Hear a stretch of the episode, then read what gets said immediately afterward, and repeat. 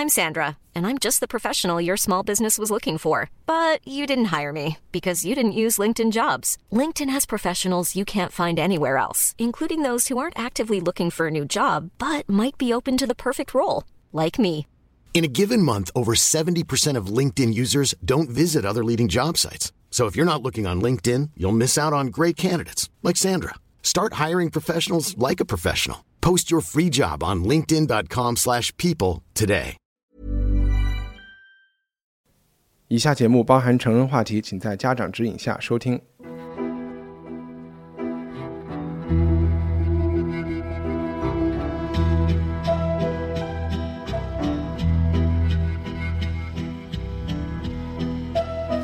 欢迎收听文化土豆，我是伊康糯米。美剧《西部世界》第二集已经完结。看完以后，其实我们的心里都有点五味杂陈。我稍微有点为丽愿意为 host 牺牲自己感到惊奇，然后忙了大半天，妹夫也没有能和女儿团聚，觉得有点可惜。整个武士道那个世界里血流成河，充满了樱花衰败的悲伤。但是看完以后，最主要的感情还是一头雾水。所以今天文化土豆整集节目都是贡献给讨论《西部世界》第二季的。和我们在一起聊这个话题的是两位老朋友，媒体人高露颖和小伟。大家好 Hello，大家好。这这期节目的目的就是把西部世界的快乐和苦水都给听众朋友们倒出来。呃，这期节目肯定也会涉及剧透，所以所以想把这个节目再看完的朋友可以看完以后再再收听我们这一期节目。呃，如果不介意剧透的也就无所谓。我觉得我们会谈一些剧情，可能也会谈到更多这部剧想讨论的一些更宽泛的问题。就西部世界是一是一部有点像一个猜谜类的。就起码对于粉丝的互动来说，他能在社交媒体上这么讨论，就是因为他有一点像一个很大的 puzzle，大家要去拼凑这个故事。那在第二季中，其实很多很关键的谜题，他提出了新的问题，但是也解决了很多老问题。我就想先问一下，最让你吃惊和惊讶，或者是最爽的解开的谜团是什么？我我觉得对于我来说，最可能一个爽点就是，就揭露西部世界背后的秘密吧，就是他创建的目的，所以。当那一集好像是第二季第四集吧，就是讲那个 Delos 先生就是测试为了让他永生的时候揭露这其中的一个目的吧。然后就我们最开始第一季以为这就是一个简单的给有钱人玩的主题乐园，对对吧？其实他背后的一其中一个目的是为了让他的为了让背后的投资人获得一个永生的机会，所以可以去做实验。然后另外一个目的就是收集客人的信息。所以这两点在。在第二季的出现的时候是觉得有点爽的，是没有猜到他是为什么建这个乐园，但他也没有讲收集来了这个信息要拿这个数据去干什么。有讲，有讲干嘛呀？对，他就是要把他们再重新复制出来。他是希望把这个复制后的人生的卖给这个人，就比如说我进去玩了以后，他收集了我的资料，然后他要我离开以后，他再来跟我销售说你想不想死了以后继续。对，就是它的商业用途会有很多，这是其一，就是它可以让那些富人得到永生的权利，因为这里面的客人大部分都是有钱人，对吧？然后这是第一，第二呢，不排除更阴谋的想法，就是他可以杀死那些富人，然后用这些复制人去代替他们在真实世界里存在。啊，我也是这样想的，然后让他们去转账。我觉得第二种更可能吧，第一种就没有什么可以可以见到的利益吧，就那些人的钱也就没多少吧。威廉的岳父其实他就想获得永生，他虽然很富有，但是他还是摆脱不了死亡的命运。反正我是觉得，他们有了这些复制人之后，他就可以影响整个世界的格局，那就是更大的财富了。他可以控制所有的国家，控制所有的人，而不是某几个来这玩的富豪的个人财富了。其实最后还是为了钱，就这也有点，就是说让人感到放心，就是这个未来世界还是围绕着钱的逻辑在转。但是我觉得这一趴让我特别震撼的，除了说这个公司叫 Delos Delos 公司的这个商业秘密以外，它其实在某种程度上也把仿生人或或者是我们应该叫它机器人还是叫仿生人 Host 吧，Host，它其实把 Host 和人类放在了一个同样的位置上去去看待，在这第二季里面，所以这是让我特别震撼的一个点。之前我们可能还会带入人类的身份去想，哦，我是到底要帮那个呃。Host 的去觉醒，还是我不帮助他们？但其实现在命运把我们放在了同一个位置上面去，这是我第一个特别震撼的点。第二个震撼的点就是，其实，在第一季里面，我们经常可以看到那个幽灵国，其实就有点像印第安那个族裔，但是我们永远不知道那个族裔到底在干嘛。就他们一会儿出来，然后他们好像又不是特别的想去攻击人类，但是在这一季里面，这个幽灵国的身份和他们担任的使命就被揭开了。他担任的什么使命呢？我也没。他们其实就是自我觉醒，他们是完全自我觉醒的。从第一天开始就。他们有一个首领嘛，那个首领先觉醒，阿凯，对他最先觉醒了，然后他带领他的族人觉醒。其实最后他们奔向新世界，也是这个人带着大家去完成的。嗯应该说他是第一季的核心吧，因为迷宫这个词就是在第二季里完全是解答，所以专门有一集就第七集还是第八集，所以专门去讲他的迷宫。能再讲清楚一点是？迷宫就是因为这个主人公这个。幽灵国度的那个阿凯，他是通过记忆来觉醒，他不断的通过自己的经历和回想起的事情觉醒。然后他觉醒的时候，那个瞬间他看到了那个迷宫，就是在在那个 Dolores 杀戮之夜的时候，呃，杀戮的时候，在那天水镇，他看到那个迷宫，然后他觉得他是这个迷宫指引了他的觉醒，最终，而且他觉得这个也能帮助其他人觉醒，所以他才会把它散布到西部世界的各种地方。所以这也是第一季为什么。威廉在找很多地方也可以看到。哎，我就好奇，就是我们看到的迷宫，经常都是在这个头盖骨的底底端，嗯，背面画的，这是这个人画的是吗？对，是他让他的族人们，就是他刻在他族人们的头盖骨里面，因为他们会不断的轮回死亡，那死亡以后，他们的记忆不就会被消失掉吗？但是他头盖骨里面那一层却不会被消除掉。啊，然后我就想补充一点的是。在我看来，他的觉醒是因为他看到了西部世界的破绽，就是他不是很深爱一个女人嘛，他们，然后他就去找这个女人，然后这个这个女孩就被相当于报废了，就放在这个仓库里面，他就很难过。他在那个仓库里，我也不知道他怎么混进去的，他其实就看到了死了以后，其实就放到仓库里来了，和他们的那种宗教想象的是不一样的。然后他还在某一个阶段就看见那些人在掘土挖大坑。他其实是在看到那个女孩在冷库里面之前，他就已经有意识的去觉得这个事情不对劲了，因为他总喜欢走走走，就看到了那个嗯挖大坑的那个东西，他就觉得这不是我的世界里的东西。然后他以前死亡或轮回的片段就不断的在出现，所以他在自我寻求死亡的过程中，他到了那个实验室里面，他就开始去寻找他的女朋友。嗯，我其实在这里就就突然想到，就是那种。呃，你如果想控制一类人的思想，然后就必须非常小心，就是你得控制他所能接受的信息，对吧？如果你不小心让他看到了舞台后背后的东西，然后就会，然后有时候我们就看到新闻上的一些就是防火墙没有被防住的新闻，我就会想到，哇，又看到了一些破绽。这种破绽看多了以后，就会对主流叙事 产生怀疑。嗯，好吧。嗯，你是从这个角度去想的。我我看到最让我震惊的一点就是，Bernard 这个角色，我们第一季就知道他是根据西部世界联合创始人之一 Arnold 的原型，Arnold 死了以后把他给造出来的。但是我们不知道他其实是 Dolores 造的，他是在逐渐的一直在完善 Bernard 这个人，因为我们在里面看到很多镜头。都是他在给他做反。我们修复一下。其实，呃，把阿诺德的形象复制到 Bernard 身上，这个概念、这个想法是福特的。但是在整个这个做的过程中，或者说在创造实际操操作的这个人是 Dolores。啊，互相训练的。对。但这里面还有一个点，不就是因为我以为啊，但是这个有点太复杂了。呃，就是说 Ford 把它造出来之后。Bernard 后来不是自杀了嘛？因为他的按照，因为 Arnold 本人就是自杀了的。嗯。然后 Bernard 按照他的一比一复制出来还是想死。嗯。所以 Dolores 是不是后来就是 Dolores 在造他的时候，反正把他自己有一点修改他的。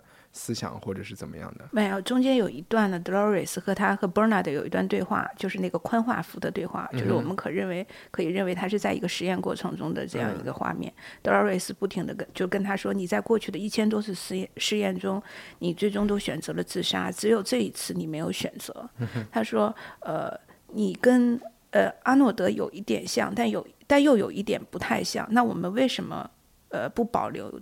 你这个不太像的部分，然后去创造一个新的东西。OK，嗯啊，明白。嗯，我起码看到这一期中段的时候是产生了一些器具的行为，但是因为已经投资了太多时间精力在里面，因为它又是这么大一个事件，就没有办法器具。但是还是觉得中间有一段写的有一点弱。你们是怎么看第二季的？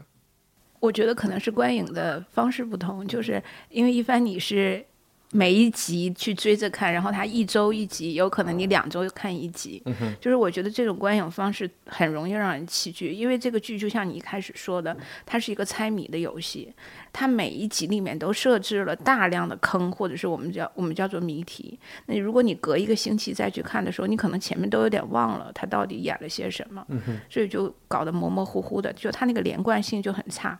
再加上导演又非常喜欢把这个时时间打乱去进行平行剪辑的这些东西，所以就让人的观影感受很奇怪。但因为我是第二季整个结束以后，我是一口气看完的，所以我就没有产生这个 弃剧的感受，我反而觉得特别特别精彩，特别过瘾。甚至和第一季是相提并论的，还是？我觉得比第一季更好啊！你觉得比第一季更好哇？小小伟呢？就第二季跟第一季相比，整体呈现出来的。感觉是不一样的。就第一季，它因为是一个故事的开始，它可以疯狂的挖坑，它不用管后面的怎么填，所以它比较大开大合一点，想象力也很丰富、很发散、很很开放。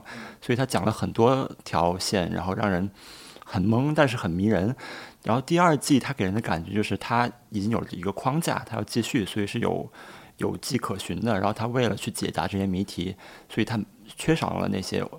我觉得啊，他没有那么去发散了，他就是深挖。这个里面有专门的几集是去填第一季专门的坑的，就比如说刚才提到的阿凯这一集，然后也有的专门的几集。我觉得像日本那一集是可能为了异域风情的，对对对，就是挺奇怪的。对，在我而言，然后我还蛮喜欢那一集的。我觉得断断续续的看不会弃剧啊，因为它还是勾着你看下一集。每到周一你就去想它。如果说能让我弃剧的瞬间，就是我觉得有些。情节有点无聊，或者说太直白，他直接告诉你答案啊？你指的是哪一方面的？是解释整个的，就是大家的前因后果的这些，还是说他们打架的这些情节？呃，解释的情节就是太明显了，就是把一切都摊开来说，我做了这件事就是为了这个目的，然后这个目的的背后就是因为这个原因，说的太直白了，所以跟第一集相比，嗯，似乎显得趣味性不足吧。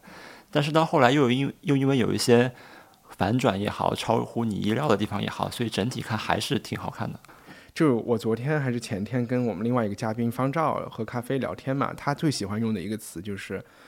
那叫什么什么什么炫酷屌炸天，有一个网络用语，狂拽，狂拽炫酷屌炸天。对对，他最喜欢用狂拽炫酷屌炸天。我们在微在的时候不也很喜欢这句话？对，就是他跟我说的。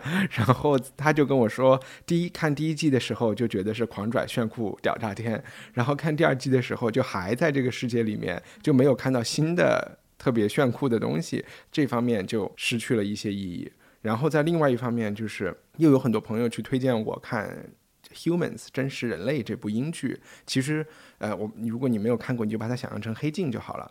它就是把黑镜中的一集拍成一个剧集。这个我可以待会儿再多讲两句，但我就你就想象黑镜在讲一件事情的时候，是他在讲道理的时候，是会和你现实的生活结合的相当紧密，因为他没有放到西部世界里嘛，你就能够完全感同身受那些人物的生活状态，他的人物关系和科技给他带来的改变。但是西部世界因为把它放到了一个很远的地方去，你你和人物的距离就稍微宽了一点，然后他在讲道理的时候，真的就是像小伟说的一样，他就跟你讲。这是怎么回事？包括就是有没有自由意志啊？就是他们自己就在那独白，就在讨论这件事情。对，我觉得这就是就是一帆，我觉得你说的特别正确。就是黑镜它也很炫酷，但是黑镜的炫酷是用故事情节去推动整个他想让观众知道的这个核心理念是什么。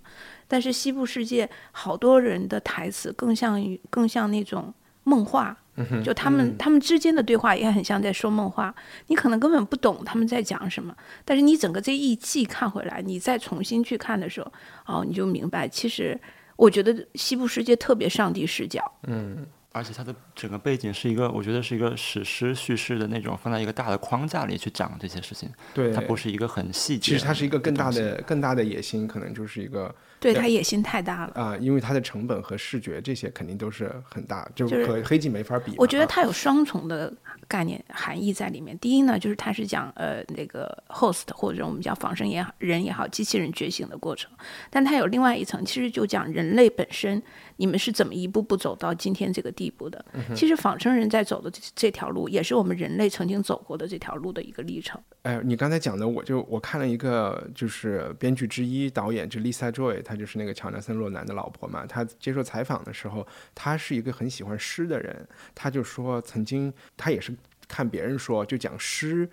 诗歌的那个文字本身，诗歌本身，他说就像是你扔给狗的一块骨头，然后呢是一个吸引它注意力，让它在那啃啊啃啊啃啊啃的特别嗨的一个东西。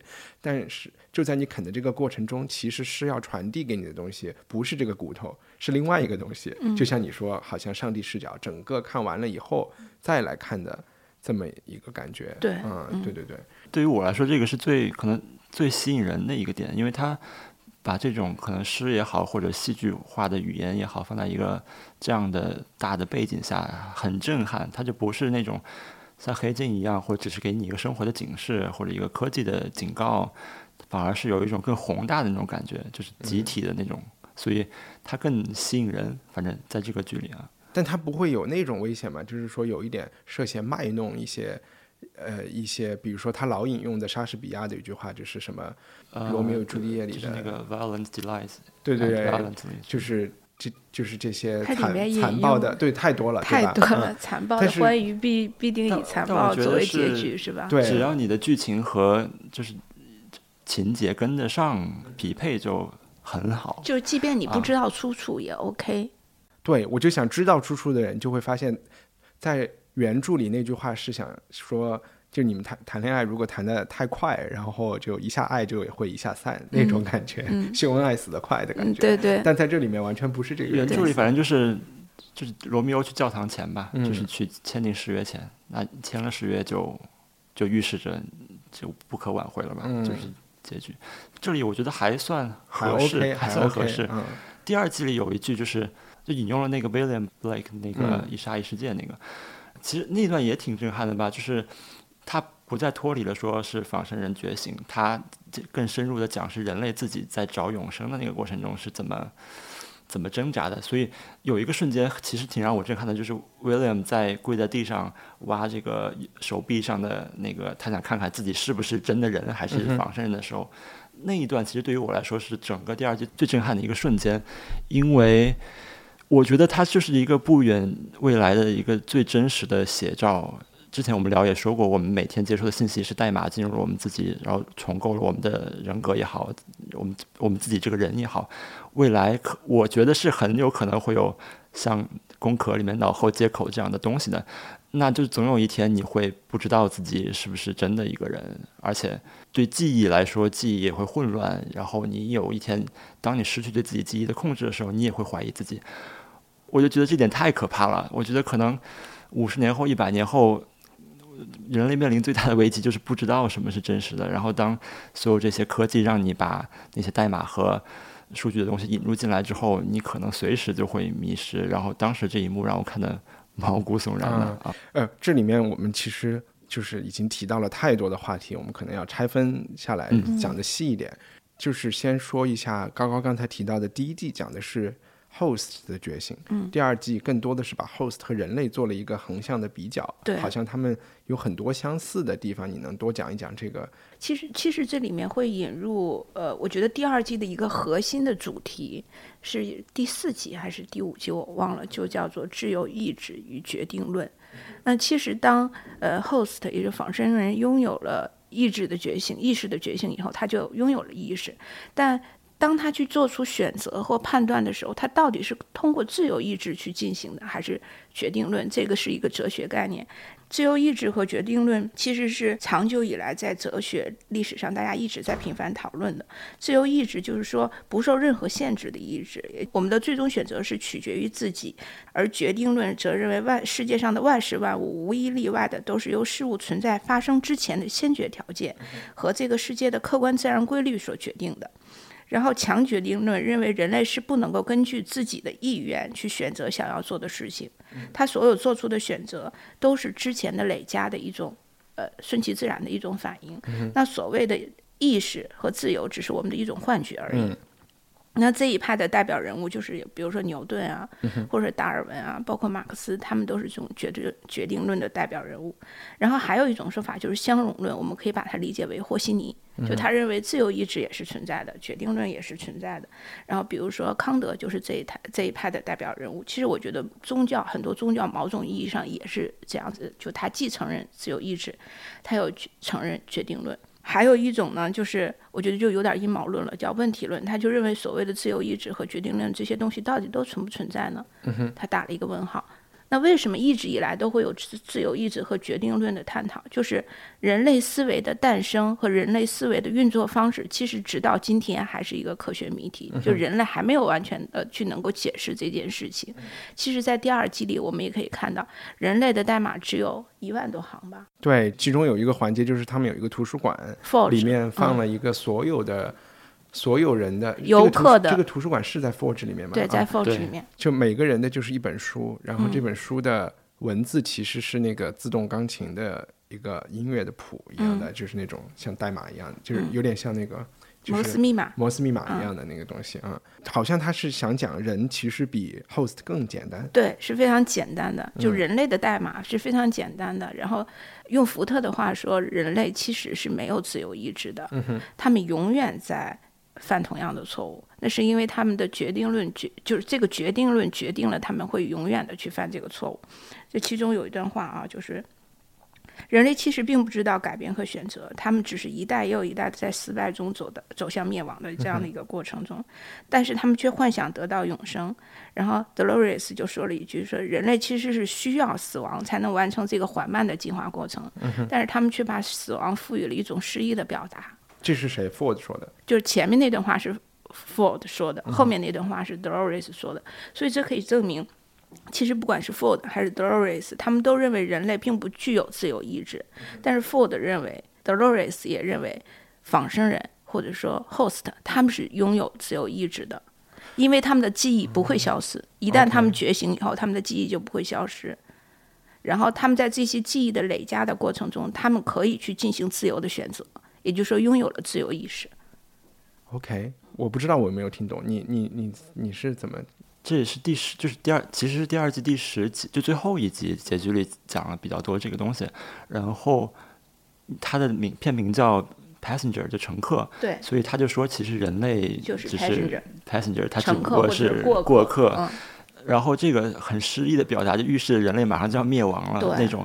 我我觉得这个还挺震撼的，但同时它的结尾是，呃，剧透了，就是他们进入了现实世界，但是是单枪匹马进入现实世界，所以我就觉得有几个 host 就进入了。对，我就觉得好像你们几个 能灭亡人类吗？又就没有那种像全游最后就是最后那种我要等待一场大战一样的，不又不是这几个人潜行进入了人类世界，对后几季的期待反而。我好像期待的是一个像什么间谍电影那种感觉，就就不是一个正面刚的阶段，是吗？就不是，就是其实不是正面刚，因为他的兵太少了，军队太少。就是他也许不并不需要通过物理攻击的方式来实现啊。对对对，那种可能啊，就可能不够燃吧。然后，反正我是看到结尾，我是觉得啊，那后面是看什么？是要看间谍颠覆全世界嘛？反正期待感就少了一点。然后我我是觉得如果。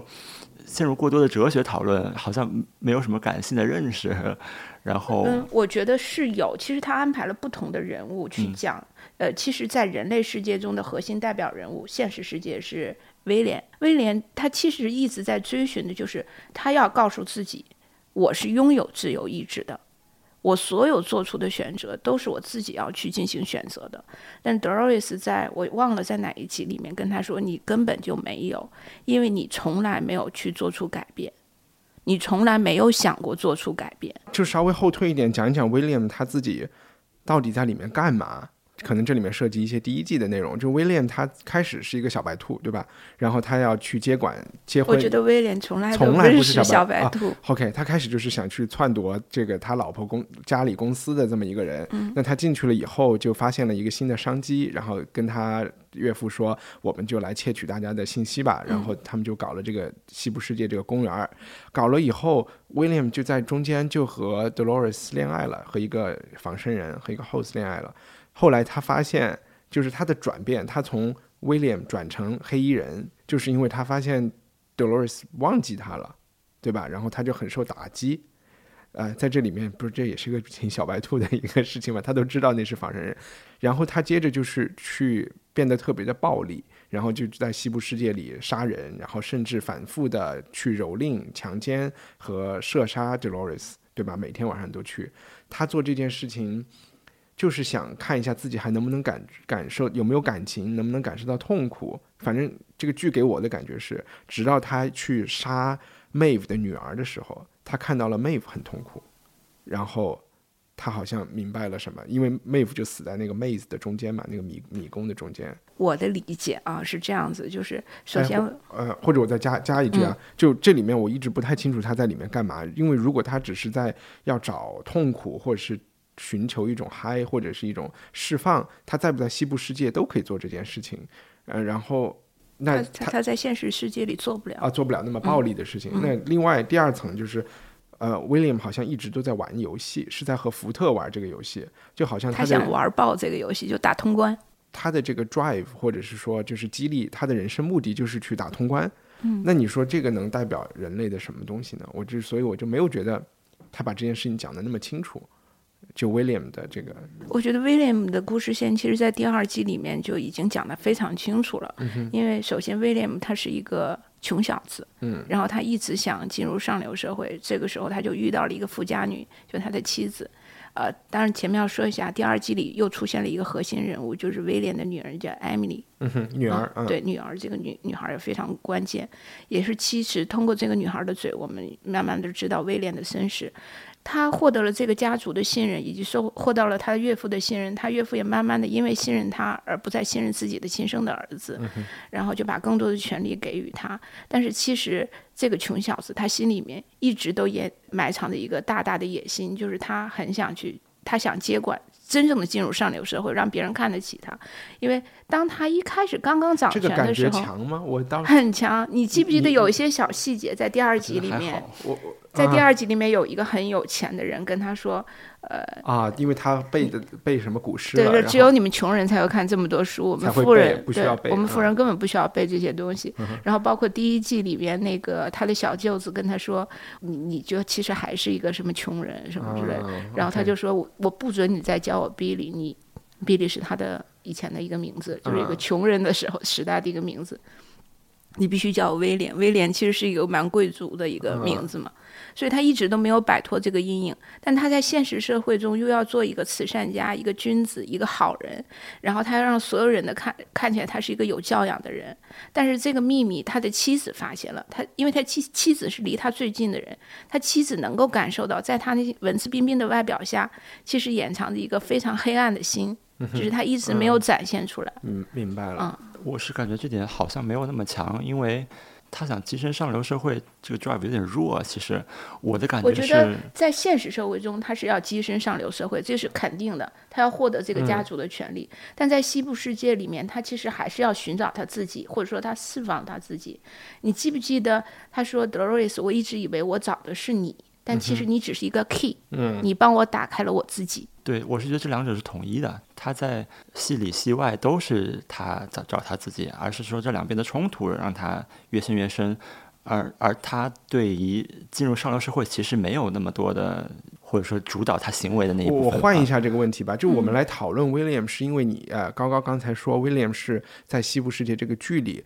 他在讨论人类和 host 的时候，他是一个人类的范例，对，代表他代表了人类的什么东西呢？就是 Doris 跟他说：“你其实你从来没有做出过选择啊，你只是按照你的。”所以我们觉得 William 有一点简单，或者不知道他在里面搞什么。就是他就是想呈现这种，他就是在里面玩通关这么简单一件事情。对，其实 Doris 的意义就是说，你貌似你从第一季到第二季看起来，你一直在寻找，你一直在寻找你。要证明自己是能够控制自己的意志，能够自我做出选择的。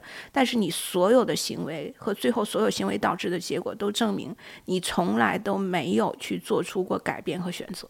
OK，因为他最后在第二季里面不是把他的女儿也给杀死了吗？嗯他认为他女儿也是个 host，所以他的 drive 是我还是没，那就是要生存下去吗。不是，我觉得他某种程度上，其实他跟福特的观念是一样的。他在第二集的核心驱动力，其实他是想把熔熔炉 Forge 毁掉，William 想把 Forge 给毁掉。对，他也想把 Forge 毁掉。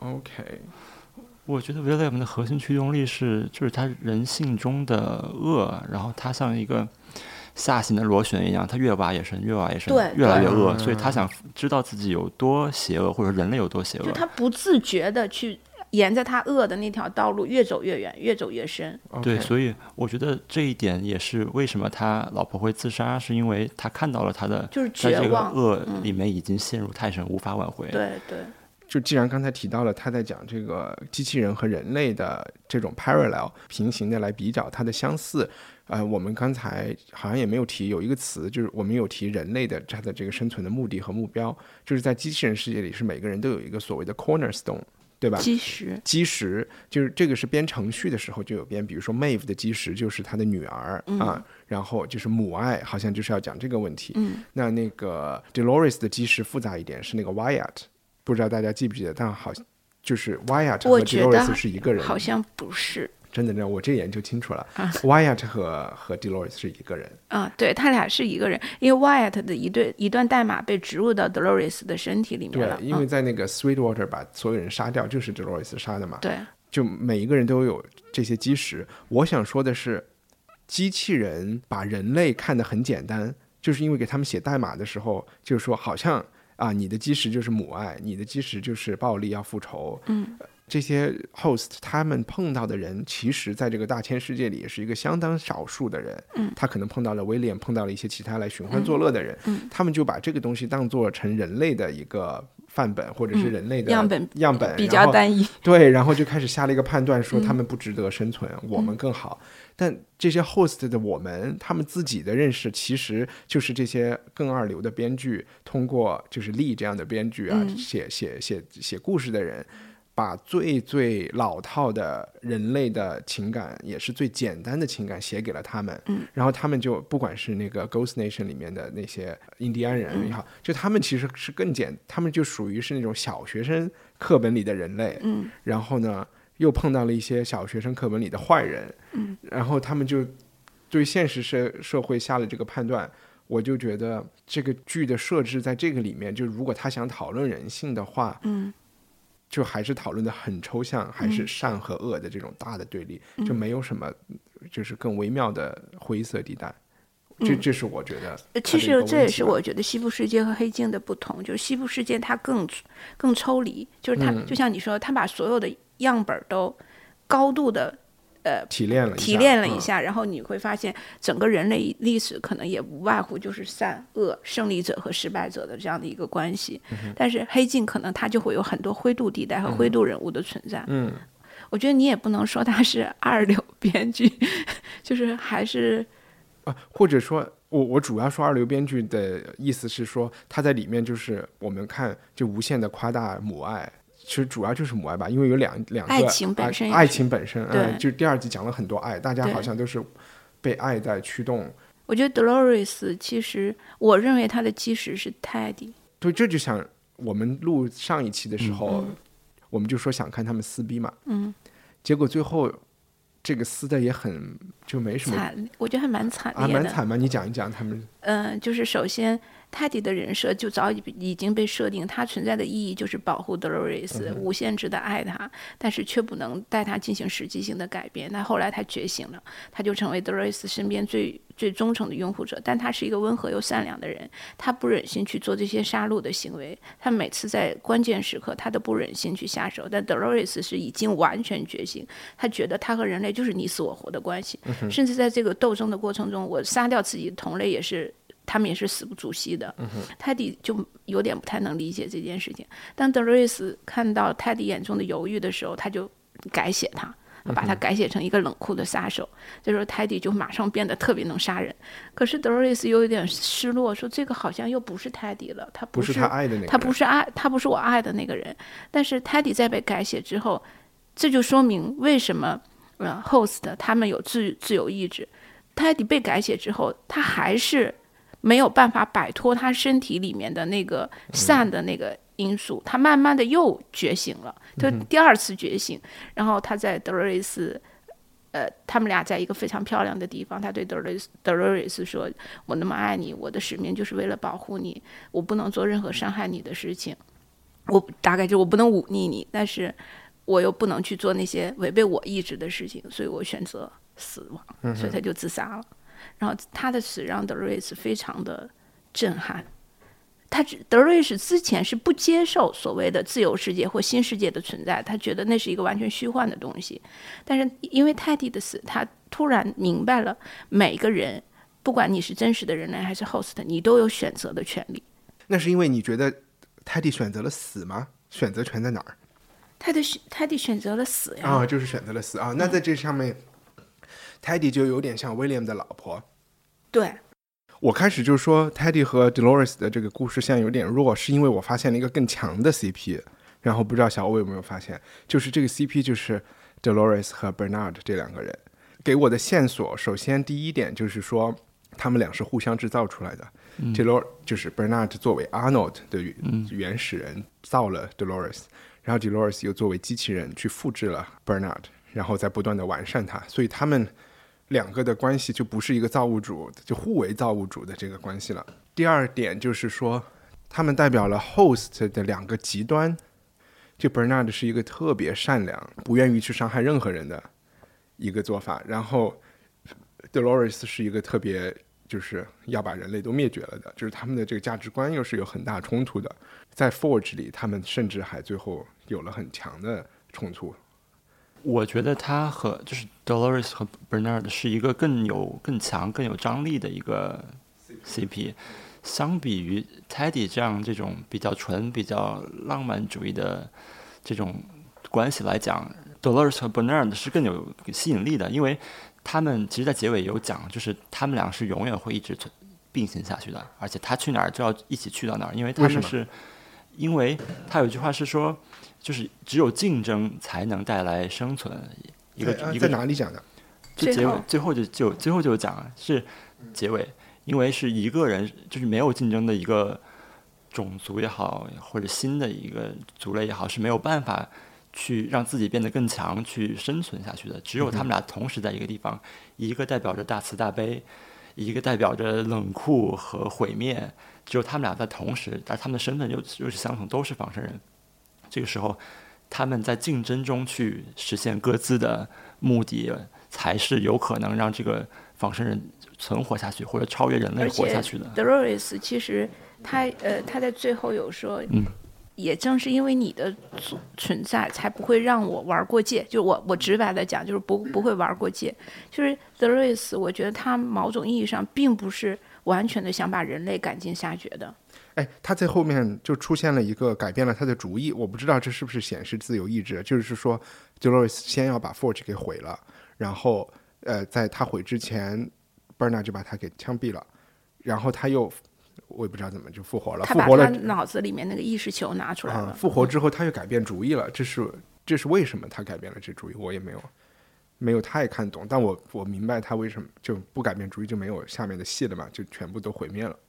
那一集的关键点是，Bernard 把 Dolores 杀了之后，他取消了他的心智球，后来又自己选择做了一个那个高管，他把 Charlotte 变成了 Dolores，然后把 Dolores 心智球放在 Charlotte Hill 那个脑子里。嗯，这是更后面的事情了。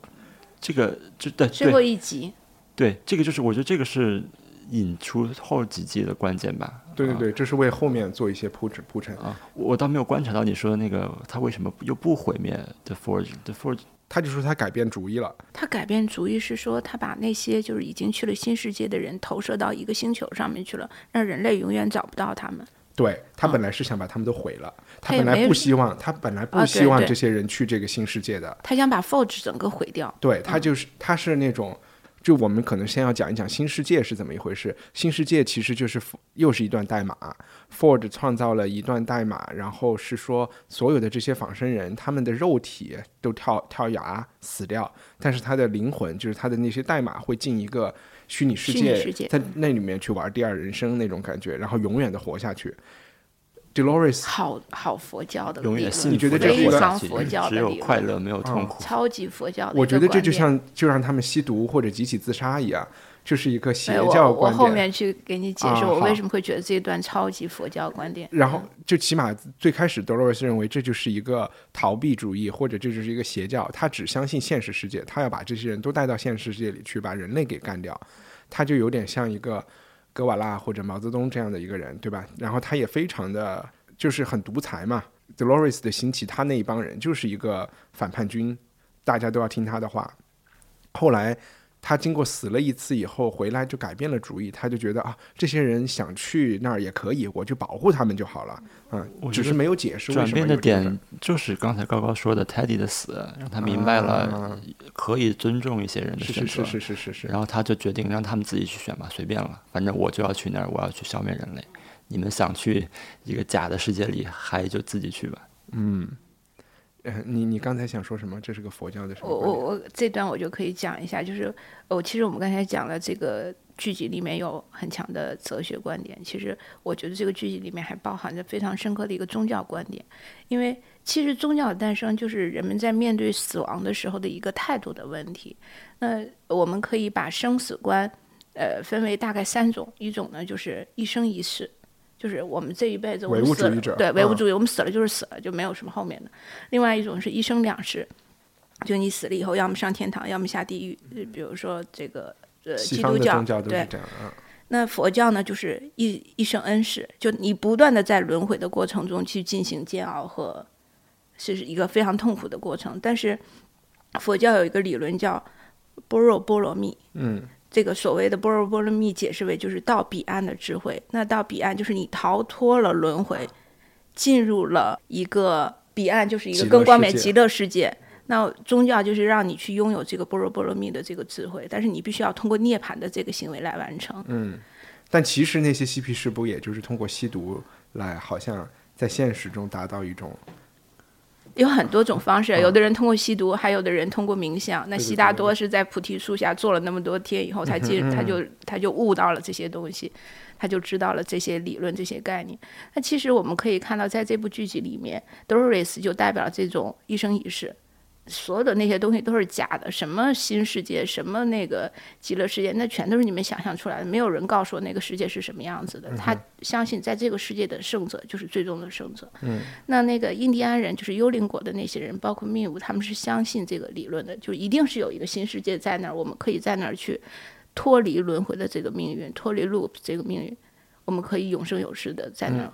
享受。那你说 Dolores 追求的是什么呢？他到了人类世界里，把人都干掉了，然后就要给自己每天吃满汉全席，修个金字塔吗？他想干嘛？他就是想让永那个仿生人得到掌握这个世界的权利。对，但但其实，在精神层面上也不是什么解决的。也对对对对，其实没有这个。他并没有从精神层面去解决这个问题。嗯哼嗯。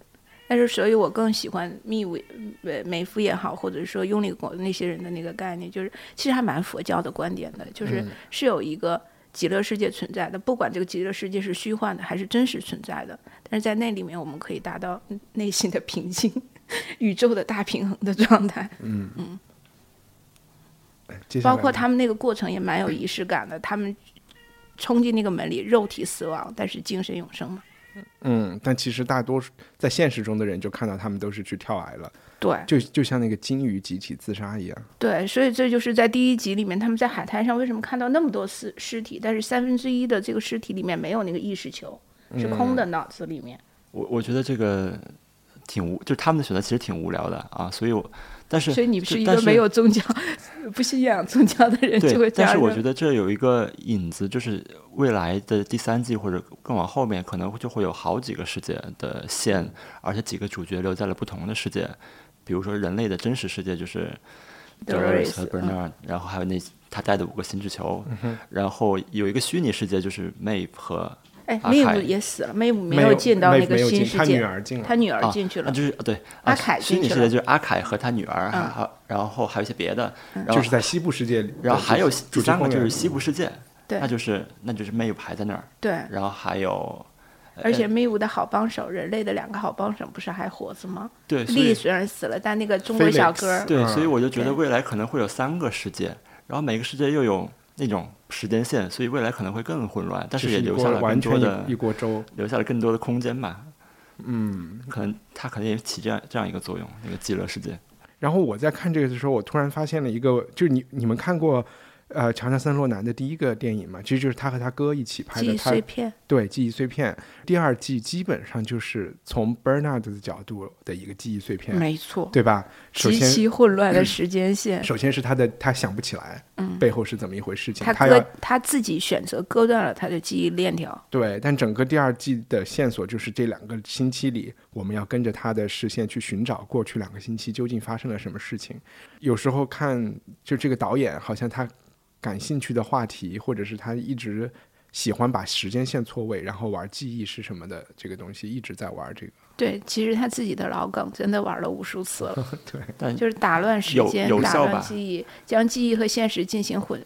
你你说它有效是从那种解谜的参与程度来说有效。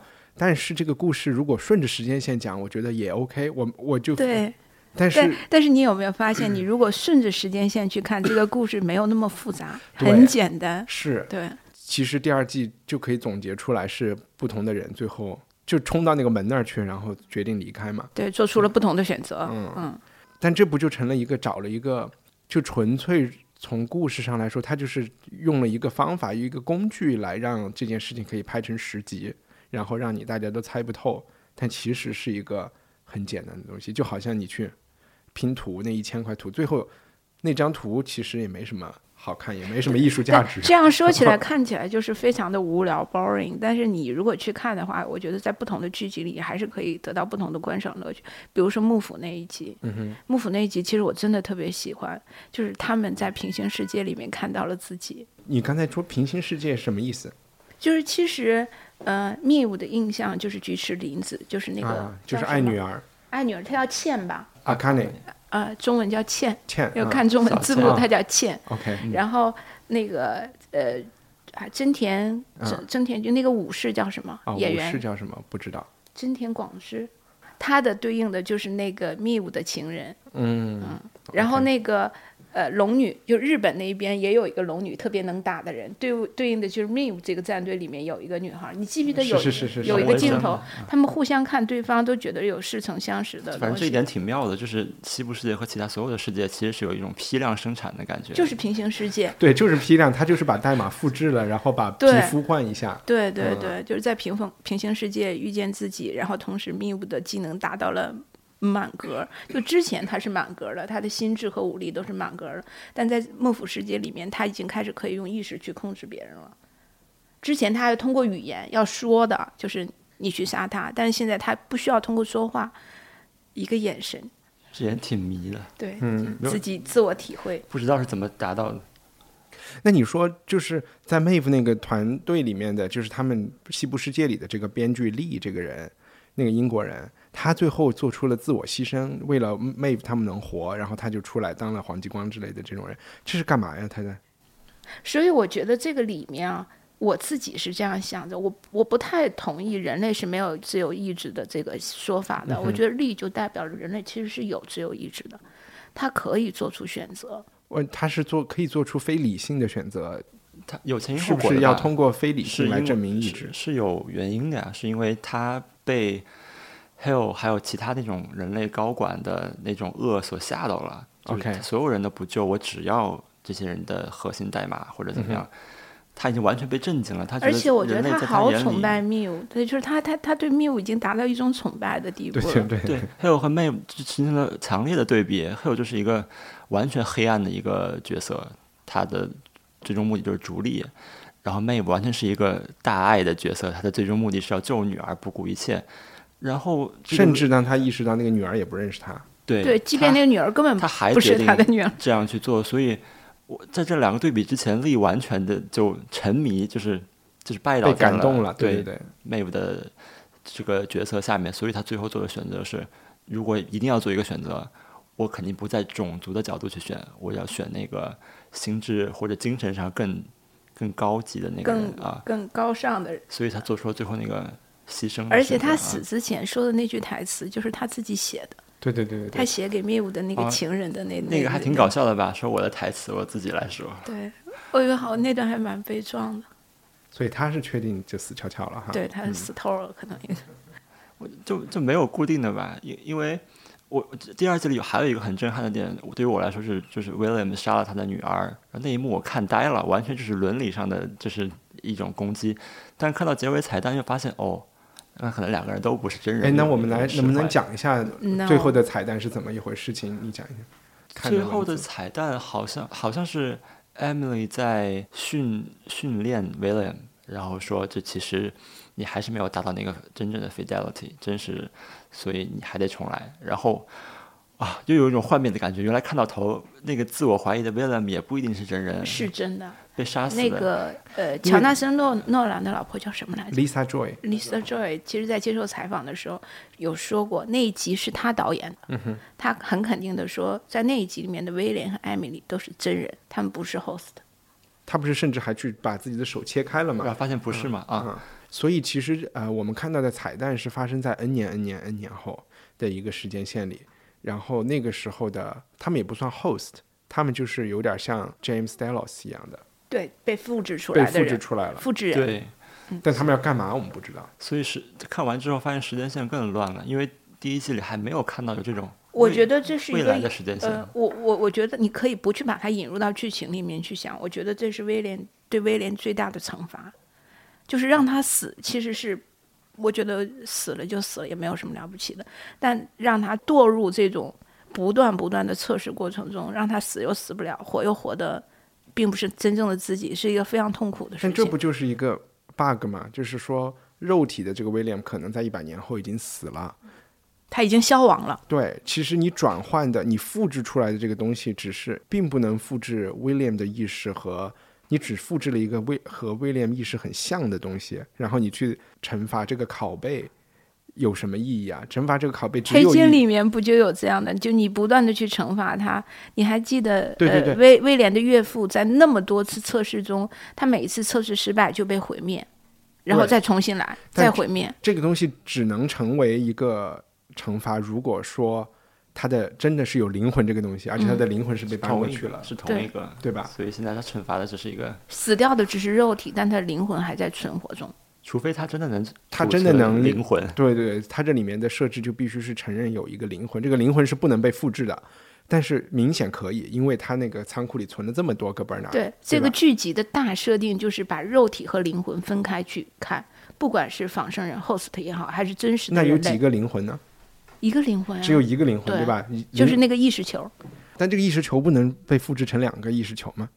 好像也能吧？对不知道。但它有两个所以意识球的时候就无效了，这个还是复制的一个，就关键词还是复制啊。这种惩罚就只对施暴的这个人有效，可以让他爽，但他也是在假装惩罚。比如说，我很讨厌你，你都已经死了，我去复制了一个你，我去惩罚他，只是看起来好像我在惩罚他，就有点像和一个这就是对于相信灵魂存在的人，灵这个人群，这个是有效的。但是如果这个人群并不相信这只是一灵魂的话，种自我欺骗，就有点像去和一个充气娃娃好一样，就是你可以在某一个小的环境中自我欺骗。可是现在又没有绝对的科学定论说灵魂是不存在的呀。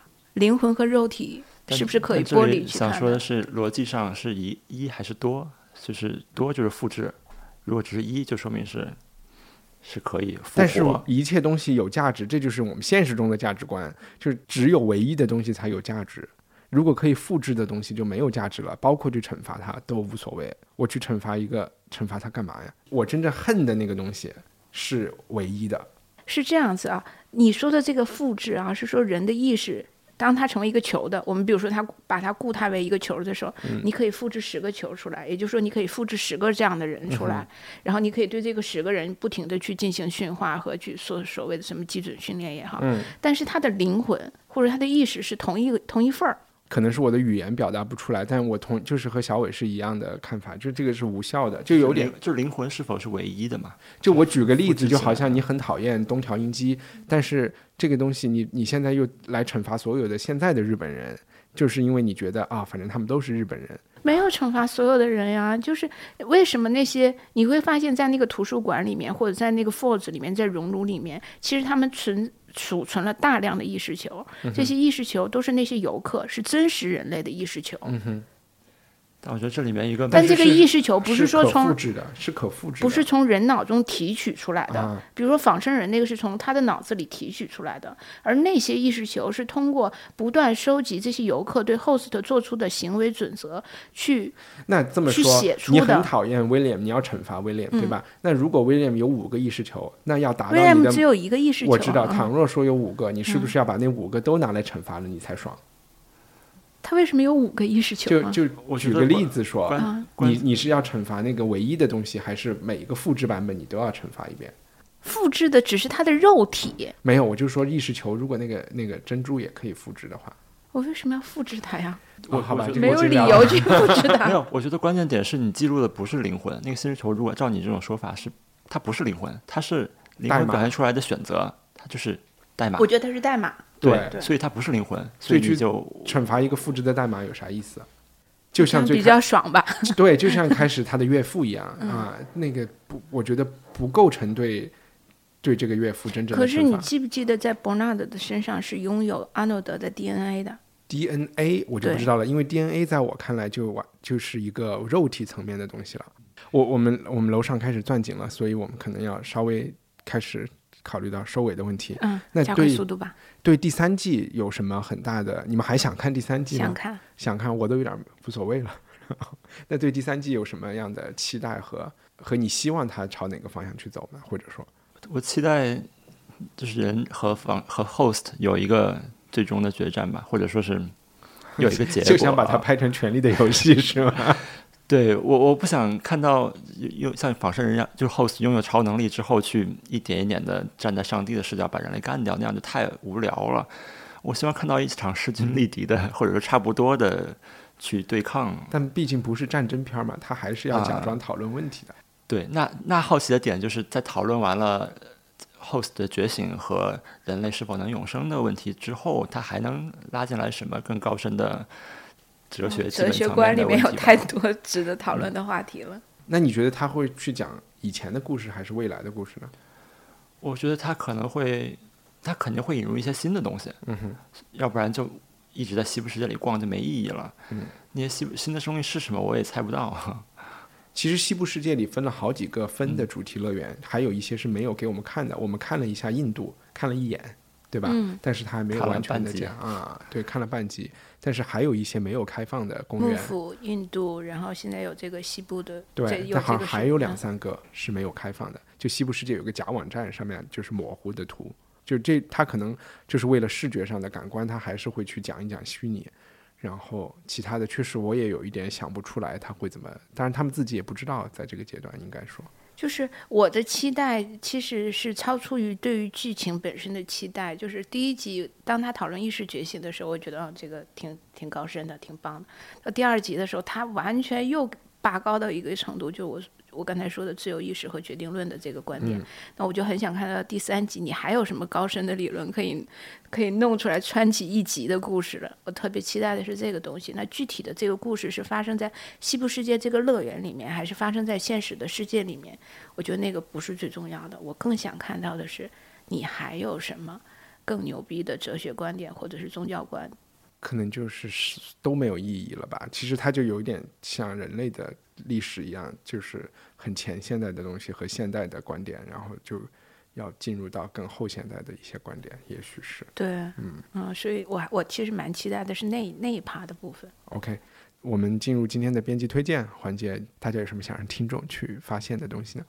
嗯，我其实想推荐一个我还没有看的一个电影，就是我们昨天说过的那个《我不是药神》。嗯，我要啊讲一下我啊推荐的理由，因为这个电影，呃，我不讲它的作者、创作者是谁，就是它的这个题材就是仿制药，就是癌症患者的仿制药的问题。其实因为我的家人有有也有遇到同样的问题，嗯，我也有。这这是一个非常敏感的话题，又是一个非常现实的问题。就我没有想到这个话题能够被拍成电影，所以我极度期待你到底能把这个话题能拍成什么样子。如果你深刻了，或者是你你可能会触及到一些敏感的部分。如果你不深刻、浮皮潦草的就拍一下，拍的很催泪，我也觉得没什么意思。所以我期待的是这一趴，就是导演到底怎么处理这个话题。嗯，因为前两天我正在和一个朋友聊天，他就老去印度玩儿，我就问他印度都可以代购些什么东西，他就有提到印度的这种仿制药 （generic drug） 是一个大家超大的市场，啊，超大的市场。小伟呢？呃，我我推荐两个吧，一个是。一个是一部电影叫《失恋排行榜》，然后推荐这个是因为它的英文名其实叫 High Fidelity，然后看《西部世界》里 Fidelity 就是一个很关键的词，就是测试的时候用的。然后这部电影其实推荐它是因为它一定程度上影响了我的爱情观或者说是恋爱观嘛，因为因为这这这个故事讲的是一个一个主角是个男孩，他回忆自己前十个女友的故事，然后他讲为什么自己不能拥有一个正常的恋爱，然后他。正常是什么意思？就是为什么他不能找到一个真正适合他的人嘛？OK。然后到最后，他其实得出来的一个结论，是因为错在他自己，在于他永远在幻想下一段恋爱，他会把面前经过的每一个还不错的女孩都当成一个潜在的对象来觉得来幻想他跟自己在一起之后会会怎么样，甚至会更好。然后直到他最终发现这一切都是幻觉，他只是为了一个新的期待来麻痹现在的自己，而忽略了现在自己真正面前的人。所以他影响了我啊，然后他他跟西部世的联系是这个 fidelity，然后然后我也不知道他为什么，它是一本尼克霍恩比的小说，为什么会起这个名字啊？然后这是我推荐的第一个，第二个是一本小说，是呃叫莫雷尔的发明或者莫雷尔的创造，他是博尔赫斯的朋友叫卡萨雷斯写的一本小说，推荐他的理由是因为它是一本探讨。呃，永生的小说，它一九四零年出版。它讲的是一个人逃难到一个岛上之后，发现了很多幻影，然后他去追踪到底是什么，然后发现是一群人为了获得永生而做的一个装置，也就是那个发明。然后那个装置的点就在于，他认为人类本身是感觉，如果我拥有了你的视觉、你的听觉、你的嗅觉、你的触觉，那我就拥有了你。所以，他最终的装置的核心是。他发明了一个机器，把所有人类的感觉全部复制下来，然后再用另外一个机器做投射，3D 投射，就能够拥有了一个人在这个锁录期间的一个永生，他可以永远的在这个岛上存活下去。就讲的是一个探讨永生的故事，然后跟这个《西部世界》第二季其实已经内核是很像的了，讲的是在探索永生的过程中，通过什么途径可以达到我复制你，再把再让你能够存活下去。很短的一个小说。然后我就是推荐大家去看我刚才说的《真实人类》（Humans），它现在拍到第三季了。呃，我看了第一季，呃，说实话，我只推荐大家看第一季的第一集、第二集。如果有兴趣，还可以看第三集，因为我觉得他在前两集里已经把这部剧想探讨的问题全抛出来了。就你有脑筋的人就已经可以自己去想了。然后他接下来的剧情就无非是正常的。就可能它像一个警匪片或者是一个悬疑片，就完全是为了故事而看。但是它的那个设置就是说，就是在今天，哎，也不是今天吧，可能几年后，人类已经有一些很多反 host 这样的人在帮我们做家务，在工厂里工作了。然后也有一些人是不希望用，就像不想用手机的人一样。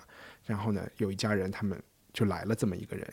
然后这些仿生人也存在着黑市，也存在着像我们的安卓手机一样可以刷机、可以装 mod。然后可以改变它，就包括对它的安全性的改变，包括它，呃，就是就是你在黑市上可以无限的升级和扩展它的那它的功能。然后这里面就出现了这家人买的这个家政服务员，他还有过去，然后呢也存在着就像亲戚，他有亲戚，然后他也是一批这个创科学家做出来真正有啊感知能力、有有感情的人。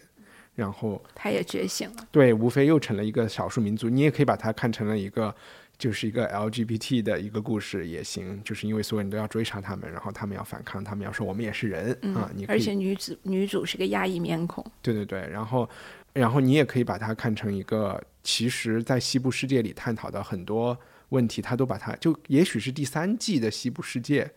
他在这里面已经讲了，因为已经回到了现实社会，然后是一种共生的状态，我们会怎么？他就像黑镜，我觉得前两集抛出来的一些问题是比西部世界和我相比来说，和我们的生活更紧密的。而且看着没有那么累，啊，对吧你你看了的是吗？我看了第一季对对对，还挺好。我很早以前看的第一季，他现在已经拍到第三季了，拍到？第三季了，好呀。OK 好吧，那今天的节目就到这里，谢谢大家，好，拜拜。拜拜，拜拜。感谢收听文化土豆，我们是一档完全由听众慷慨赞助的文艺潮流圆桌节目。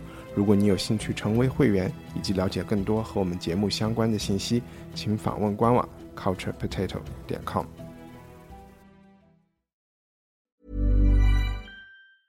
Hey, it's Paige DeSorbo from Giggly Squad. High quality fashion without the price tag. Say hello to Quince. I'm snagging high-end essentials like cozy cashmere sweaters, sleek leather jackets, fine jewelry, and so much more. With Quince being 50 to 80% less than similar brands. And they partner with factories that prioritize safe, ethical, and responsible manufacturing. I love that. Luxury quality within reach. Go to quince.com slash style to get free shipping and 365 day returns on your next order. Quince.com slash style.